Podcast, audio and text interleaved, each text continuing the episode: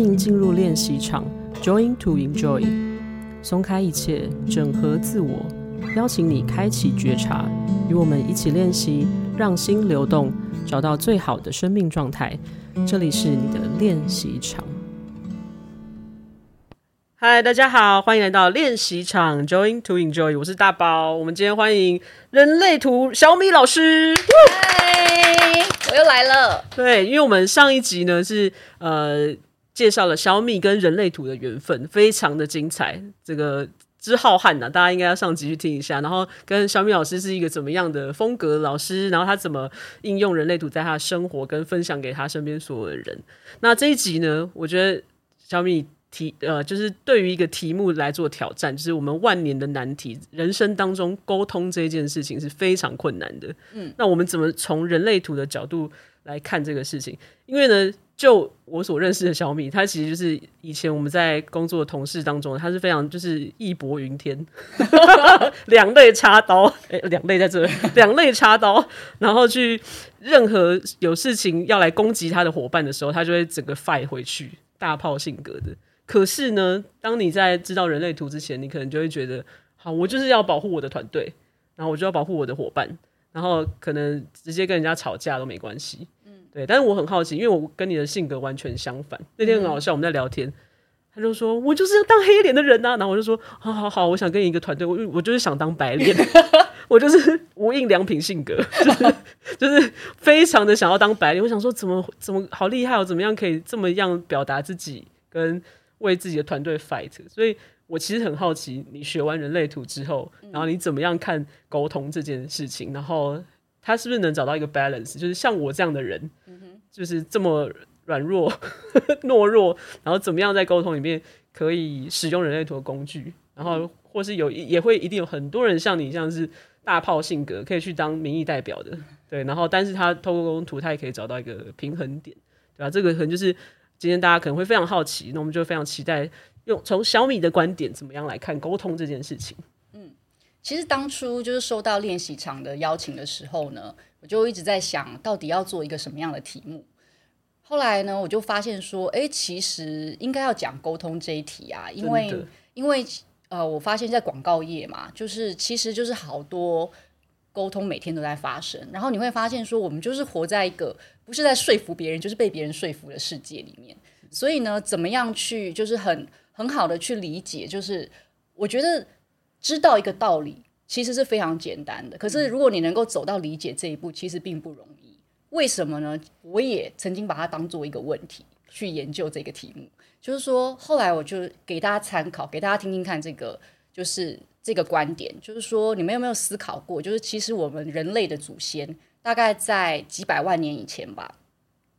然后这些没有毛发的这些人类祖先呢，其实，在当时你怎么知道人家没有毛发？就是其实，在当时呢，他们呃，真正在环境中面对的挑战是什么？其实是这一些呃尖牙利爪的猛兽，嗯、对不对？是这些老虎啊，或狮子啊，哈，这些。所以呢，你们去回想说，为什么他们就是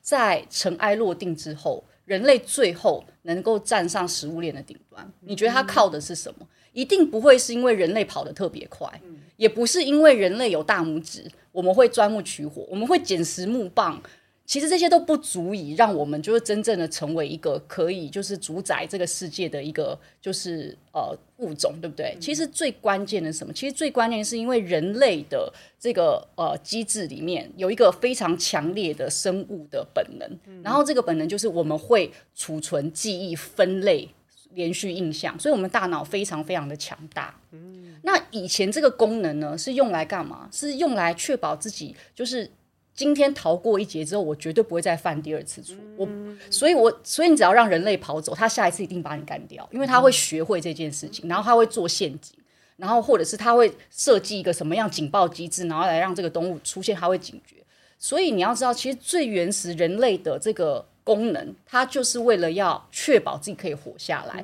所以我们以前呢，我们去讲这个东西，就是说，人类它在 DNA 里面，就是有可能它就是人类已经好几辈、好几代，所以呢，在我们的血液里面，其实会有一个很强烈的印象是什么？就是我不是被干掉的，我就是活下来那个。嗯，所以我们对那演变至今日，其实就是什么输跟赢。嗯，所以我们都常常会有一种感觉，就是说，如果我没有办法在这件事情上面去支配，或者是去控制。那我是不是就是输？我会输。嗯，那这种感觉就会引发我们一个就是底层的恐惧，就会觉得说我好像矮人一截，嗯、我好像是弱势的。嗯、OK，所以呢，就会变成一种我其实没有这个沟通是没有想要听，他其实比较想要的就是说我要跟你就是分出一个高下。嗯嗯，嗯，因为如果我今天能够在就是成口，我今天能够在口头上面占上风，某种程度我会认为说你是要听命于我。哦，然后还有就是说，我可以控制这一切。嗯、那它就是，我觉得它这个都是有一个脉络，有一个脉络，然后有一个传承。那在人类图里面呢，他也在讲，然后他也在讲，就是人类最早期的这个演化的过程，也的确是从直觉中心演化到逻辑中心，就是我们开始从求存的这个机制，然后发展出到逻辑中心。我认为它是发展出合作，因为我们从个体。单独的存活，然后发展出我们要相互合作，嗯，壮大，对，这样我们才可以就是建立文明嘛。还有我们就是会明白说，就是个体的成功，就是你有这个局限，但是团体的成功就会是一个更大的要紧。但是这件事情也非常有趣，就是你有没有发现一件事情，就是说，当我们走向一个就是群体，我们要探讨合作的时候，我们会认为群体合作，我们获得。的这个成就，我会认为这是一种美德，就是我愿意帮助别人成功是美德。但是在我的底层，在我的就是非常深处，也许我我是想要竞争，因为在这个连我们讲就是这个源远流长的历史里面，其实我们的我们是一个也是一个战斗民族，因为我们是就是跟这些猛兽，然后一直 fight fight 竞争竞争，然后最后我们活下来，我们人类活下来这物种，所以这东西它不是一朝一夕你就可以改变掉的。所以呢，你看，就是我觉得。非常有意思的是，我们接下来也会谈到的，就是我会讲的这个课程的重点是在讲喉咙中心。嗯、那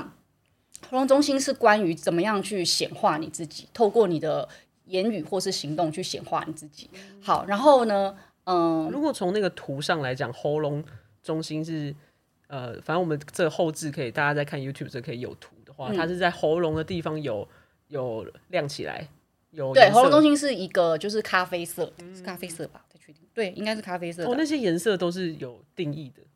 就是如果你的喉咙，就是喉咙中心呢，就是喉轮。如果我们讲脉轮的话，嗯、它就是在喉咙的喉咙这个位置，对不对？然后它是一个正方形的，所以它有有定义、有颜色的时候，跟没颜色的话，这个人会如如何不一样？比如说，我觉得有定义的人，像大宝就是有定义的人。然后，呃，有定义的人，第一个就是说他的说话方式，或是他在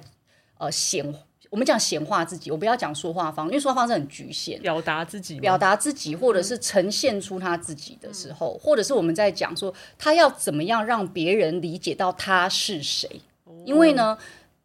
显化自己的方式，有些人透过言语，有些人透过行动，有些人透过作品。好，那哦，就是比如说，如果他是一个写写作的作家，他也喉轮有可能是发亮的，有有定义的。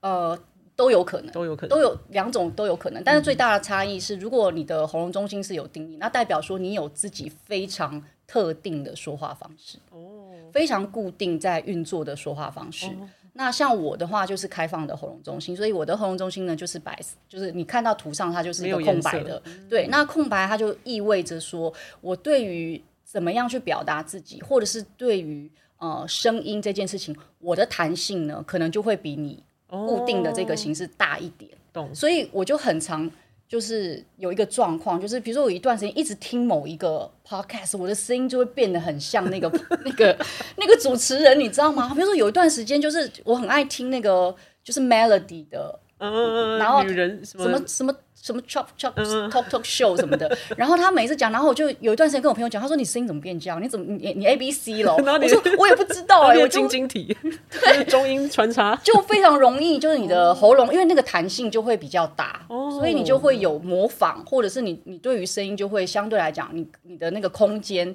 去学习的空间会比较大。所以其实我觉得透过人类图的的的一个解解脱，就是说。大家真的都会有自己的那个原厂设定，是，就你有时候你就比较不会，你就会更所谓更开阔去看每一个人嘛，嗯、就是有可能他真的一不小心，就像你，你就变成晶晶体了 之类。可是其实你的本意也不是想要晶晶体这样。对。对啊，我觉得这很有趣诶，就是所以喉咙的中心去有没有颜色，这个就给跟我一样的麻瓜去初步分享了，就是跟沟通就非常有相关，对不对？对，因为喉咙中心呢，我们这次会讲到的主题其实是关于，就是你可能会想要知道说，那我正确的声音是什么？对，就是因为我们在讲，我们不是一直在讲人，我觉得人类图的喉咙中心是极极度被低估的。就是说，因为因为大部分在探讨人类图的时候，你你比较容易听到的是有三个能量中心是大家最常讨论的情绪中心，然后意志力中心跟居中心。嗯因为大家都认为这三个是最受苦的中心，OK，那他也的确是如此。但是我认为，就是如果你想要理解你是谁，还有你要怎么样，最终是以一个正确的方式去显化出你这个人，喉咙中心是我一定会观察的重点。因为喉咙中心就代表你会说出什么样的话，你会做出什么样的行为，你在这个采取行动的这件事情上面有什么样的倾向。然后你会是冲动的先做再说，还是只是出一张嘴，还是就是说你你的思考跟你的做法可能会有一个断层，就这个东西都会很极大的程度的去影响到，就最终别人怎么看待你。嗯、那如果说你不知道，就是说，比如举例来讲好了，我的喉咙中心只有两个闸门，一个闸门呢戏称小叮当的闸门。什么叫小叮当的闸门？就是。通常我做过的事，就是我只会讲我做过的经验，然后或者是说，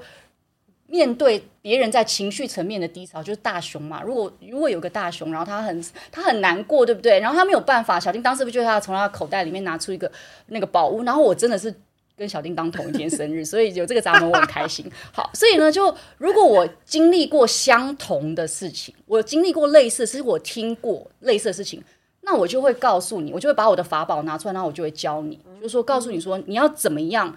透过什么样的方式去排除掉这个，就是你现在的这个焦虑或紧张或不安。这是我一个喉咙中心，所以我讲的一个是我的经验，一定是我的经验。所以你会发现，我很喜欢跟你们分享，就是我的个案啊，我自己人生中的经验，因为这才是我真正的应该要发出的声音。好喜欢这个闸道的名字哦，小叮当闸门。它另外一个名字叫做扫把星的闸通道，扫把星的通道。就一开始会觉得很扫把星，因为觉得这个人人生很无常，就是说他就是计划赶不上变化，然后非常喜欢学新的东西，嗯、就是因为他就是不想要一成不变，嗯、所以呢，就是所以他什么都学，有的时候也会让人家觉得杂而不精，所以他也是一个杂而不精的设计。好，那我是喉咙中心落在三十五，所以他就是会通过他人生中不同不同的经验，最后我就会告诉你说，你遇到这个问题是不是？我跟你讲怎么处理，因为我有一百种方法。补教补教名师就出来，现在给你一个方法，你可以试试看。我觉得大家可以听 Podcast 的人可以去看我们的 YouTube 频道，因为小米的本身的这个眼神就是眼睛非常大，然后明亮，然后妆妆容很完整，然后再加上手势完全的补教界名师，我非常喜欢这个这种。就是以我这种无印良品个性的人，好需要被指导。是，就是我以前我就是 Ra 啦，他有形容过这个设计。Ra 是人类图的祖师爷哈，然后他就形容这种杂而不精的这个设计的人的特点是什么？他就说，就以学音乐来说，然后他就说，学音乐呢，就是你会发现说，有一种人就什么乐器都学，对不对？然后他也学钢琴、小提琴，但是他就是什么都学一点皮毛。然后他最后会变成莫扎特吗？他不会变成莫扎特，因为他他就什么都学嘛。可是呢，他会去开一间乐器行，对不对？然后你走进去，他一看你的手指就知道说你是没有办法弹吉他，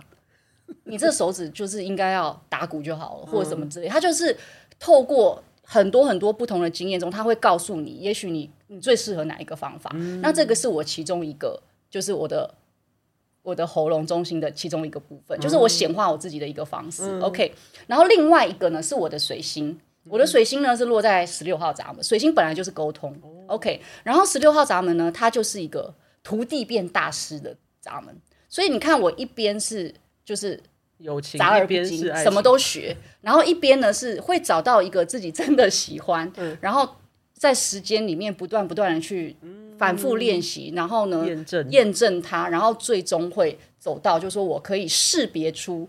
谁是人才，嗯、就是或者是说我可以识别出你有什么样的能力，然后我透过分享来告诉你，你应该要把你自己的技能，或者是你应该要把重心放在什么地方，然后就告诉你说这样子的，或者是你应该怎么样去练习，然后反复的练习，然后透过什么样的方式，然后让你自己精进这个技能。所以这是我另外一个，所以我的活动中心只有两个，一个就是告诉你要怎么做，然后透过我的经验；一个是真正在逻辑的层面为你解答。就是带你找出线头，所以那么棒，所以我就是只有这两个，只有这两个就已经够厉害了。这两个是我固定的啦，嗯、就是说，所以所以像我以我的设计来说，或是如果你的设计跟我一样，就是说你是一个空白的活动中心，然后你呢悬挂了两个闸门，也就是说你有两个数字是被圈起来的。好，那么对你来说，正确的声音就是当别人邀请你开口的时候，你就该说的事情就是这两个。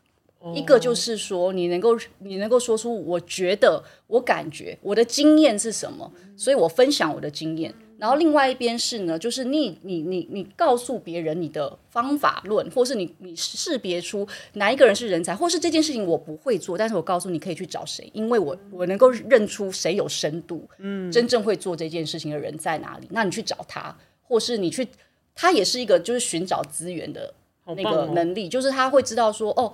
如果我们要把这件事情做到很完善的话，那你可以去找谁来陪你一起实验这件？谁有能量呢？谁有这个资格，或谁有钱？就是人类图界中的人力银行，可以这么说。我是好适合当 HR，还可以帮你成长，个人成长。对对对对对，所以就是我觉得就是，所以呢，当你理解了就是这样子的不同之后呢，我觉得很很有趣，就是为什么？你要来上这堂课，为什么值得你来上这堂课？不管你的类型是什么，你要从徒弟变成大师，你要精进你的技能。你有本来你就有一个潜力在，但是你最终要往这个路上就是很好的发展，你就是要不断不断的练习。真的是我们练习场的最佳代言人，是不是？请大家。跟我们一起练习场中的练习，join to enjoy，就是你要真要 join 进来啦，才练习，然后你才能 enjoy 你的人生这样。是，所以就是练习这件事情才会让你精进。所以你不要觉得说你自己现在做的不好，或者是你不要觉得说哦，我我就是我就是很重视完美，所以我每个步骤都要抠得很仔细。然后你现在没有告诉我，就是第一步、第二步、第三步做不了。我觉得这个东西其实，嗯、呃。我们要讲，就是说，如果你愿意开放你自己，你知道你自己有一个倾向性，但是你愿意开放自己去练习，有很多不同的方式，那也许你也会就是在这个地方会有一个长足的进步。有些人来学习人类图，或是了解自己，你会发现说，你可以先理解到我自己的潜力在哪里。比如说，我有说故事的潜力，那你可以像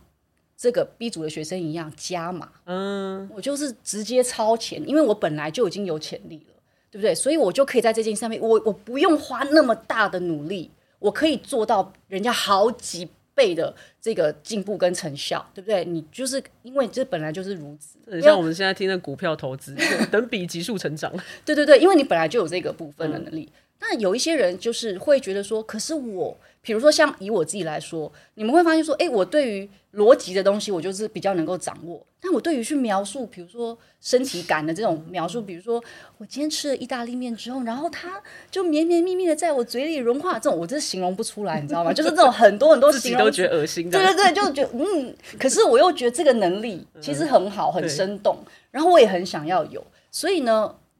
当我们理解到我们自己有一个偏好的时候，你你当然可以在这里面再再有一个选择。这个选择是你要加码在你自己原本就擅长那个部分呢，还是说我想要去平衡，我想要去补足我所没有的，然后我就可以让我的演说可能就是不要太侧重于某一边，因为有些人会觉得我太理性。因为我告诉你，其实我觉得一个非常好的表述一定是理性跟感性兼顾，是因为理性会让你降温。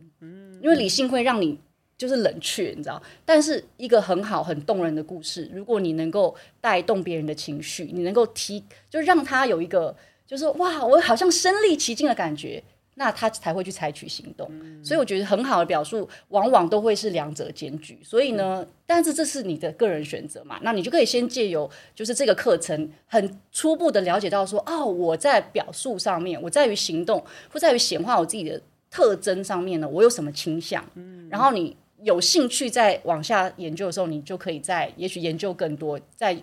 比如说需要其他的工具来辅助，或者你想要上课也可以这样。所以这也可以延伸到我们通常每一集都会给大家一个小小的练习，就是如果从你的角度来看，我们要怎么观观察自己的沟通能力啊，或者是喉咙有没有定义这件事情？嗯、那日常的麻瓜小练习可以怎么做呢？我通常还是会跟大家讲说，就是第一个就是，如果你自己本身呃有书写的习惯，这是非常好，我真的很鼓励大家，就是呃开始练习书写。然后这个书写当然不是一定要就是纸笔这样写日记，你要把它写在你的手机里面也也可以。为什么呢？就是你会发现说，这是一个好像收集素材的过程，你会就是。就是先把你每一次，也许是有情绪，也许是一件事情触动了你，然后你把它记录下来。想到什么就写什么，想到什么就写什么，它就很像是在备料，你知道？因为你要煮一道菜的时候，你要先备料，然后就先把这些材料都准备好。那什么时候用上也不知道。还有就是，比如说你有阅读的习惯的时候，你先把你喜欢那些家具先抄起来，我觉得这是一个。那还有一个，就同样也是跟我们上一集的小练习一样，就是先观察你自己。观察自己呢，就比如说像你们都可能有在听音乐啦，你们可能有在买书啊，那你有没有去观察过你的书柜里面都是什么样类型的书呢？嗯，对，比如说像我就发现说我的书柜里面都是工具书，嗯嗯嗯，然后再加上现在电子书开始普及了之后呢，我会真的去收藏的书，大部分都是我会一直反复用到，所以我会买食谱。嗯，然后我会买需要查找的，就是真的就是工具书类的东西，它里面有方法论的，我会把它收纳。然后非常少数才是真的觉得值得收藏的散文，但是那些散文为什么我会收藏它，也是因为我认为它的句法结构是我想要模仿的。对，所以你要先第一个是你先去看看你自己都买了什么书，好，然后呢分门别，然后然后呢，或者是你都在听什么样的音乐。或者是你可能特别喜欢某一个作家，或者是某一个广播的这个主持人，嗯，那为什么他什么地方很吸引你？哦，你觉得你跟他有共鸣的地方在哪里？然后你先，因为我我们人就是不知不觉的在就是接收这些讯息。那我们现在是带着一个觉察，就是我们先把这些资料先把它都收集在这边，然后我们先检视一遍，说，哎，我的嗜好就是我特别喜欢那个声音，听起来就是很。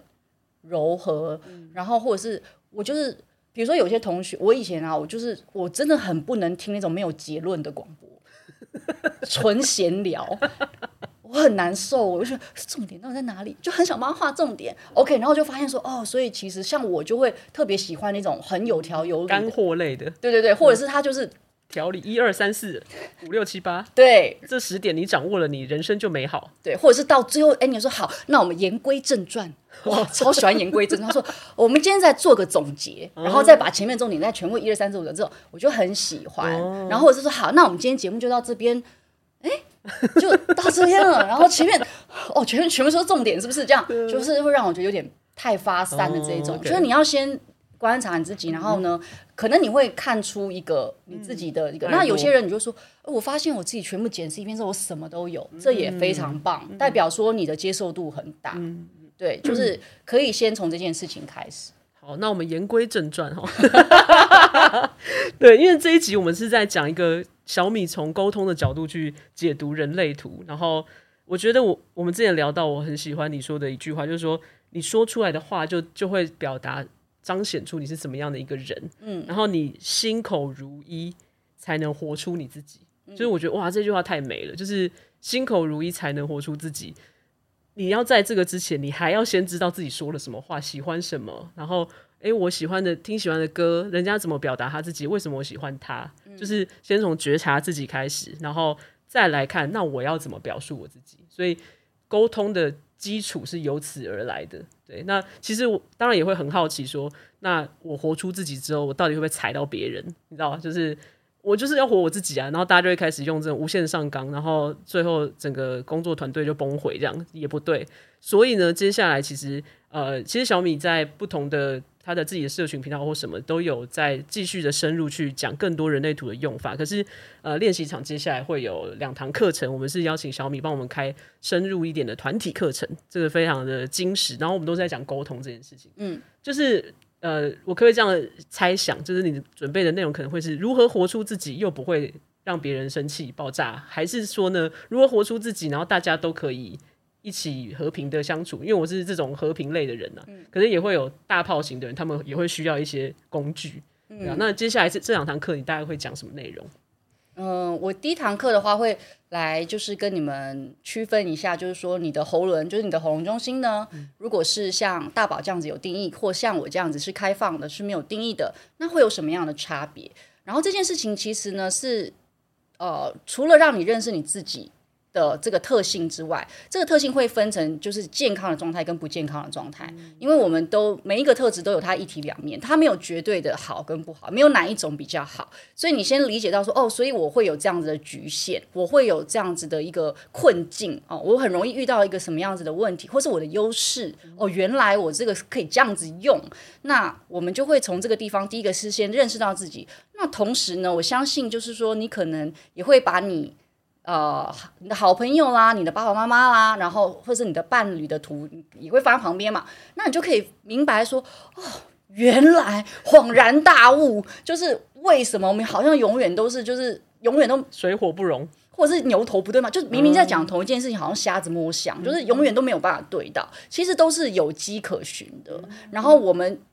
因为理解了自己，然后也理解到了别人，你就会发现一件事情，就是说他真的有他。就是，除非他非常刻意的练习，否则他跟随着这个本性去发展的时候呢，他不容易做到什么，他就是会有那个限制。嗯，对。那在这个过程中，我希望就是这堂课可以带给大家，就是明白说，你要先接纳，就喜欢自己，就明白说我这个我这个呃，我们讲不健康的状态，或是我这个限制，它不是一种不好的，嗯，它有它存在的理由。那同时，对方。有不能改变的这个部分呢，也有它存在的必要。嗯，然后我们在这个过程中呢，有一个从借由接纳自己，同进而去同理别人。嗯，然后我们最终就会理解到，其实沟通的本质其实不是一个战争，沟通的本质不是要争一个输赢。沟通的其实很多时候是他为什么要说出这一些？他其实有的时候是来让你打破你自己对于意识的一个极限，你对于思考你有自己的局限。那他可能说出了这一些，也许让你觉得不是很动听，也许不是很舒服，但是呢，他同时也试图要让你建构一个新的，就是说把这个新的看法能不能够纳入你自己原本的这个规则里面，是规原本的模式里面。当然你可以选择要或不要，但是我会觉得说，就是嗯。喉咙中心，虽然我们讲的好像听起来好像是一个关于表达，但它其实是很多很多的层面。就是说，它可能是行为层面，它可能是你的思考，然后它可能是你的表达，然后它甚至可能是一个就是你的主动或被动的状态，就是你主动的。发起要去做一件事情，还是我只是被动的等待一个机会的来临？这些就是有很多很多的意涵在里面。那透过这堂课呢，就是深入浅出的让大家了解到说，它有一个基本的原则，它它不会很难，它就是有个基本的原则。然后你可以先从这个地方出发。那如果你对于说，哎，我对于这件事情开始兴致勃勃，我开始想要了解更多的话，那我们。可以在也许课堂上或课后啊什么的，就是你可以再发问，你可以在课堂上或就是跟我互动，你可以把你的问题提出来。那当然，如果你愿意分享你的图，就是匿名的分享你的图的话，就也很好。我们就可以更怎么讲呢？对症下药啦，可以这么说，这样子。OK，对，对啊，非常期待，因为这种呃，我觉得今天听到的另外一个经历就是，其实沟通最终的目的并不是战争，嗯，就是。它的初始可能是一个拼输赢了，但是其实现在我们在这个状态底下，我们如果不把它当成战争，你在任何不用，其实真的不用抢一个输赢，一切就化解了。嗯、我们只是要一起迈向下一个目标而已。对对啊，所以非常非常期待接下来小米会给我们带来的两堂的实体课程，然后也就是欢迎大家可以在资讯栏看这个报名的资讯。然后那今天呢，整体也非常开心，小米。从他的特殊的视角去看沟通，去看人类图。然后，如果大家想要进一步知道更多的话，也可以去 YouTube 上面搜寻“小米看人类”，或是 FB 上面有“人类观察家”。对对。然后，这个进一步小米的知海量的知识，全部在社群上面。更新了。对，但是我觉得从我是也是在跟你聊天，我才知道哇，你竟然后面还有这么多什么塔罗牌啊，什么 MBTI 这些，其实你都研究过，所以。嗯就算只是跟你去聊人类图，你也会用你毕生的所学吧。就是你可能在分享个案的时候，应该也都会收到你各种所学的精华了。嗯，是啊，所以也非常感谢小米这次接受我们的邀请跟这个访谈，然后也希望大家都可以在跟我们练习场的一个一起了解自己过程当中，找到一个很棒的自己光明的未来，康中大道，Joy to enjoy 是吧太棒了！棒谢谢小米，好，好谢谢大家，拜拜，拜拜。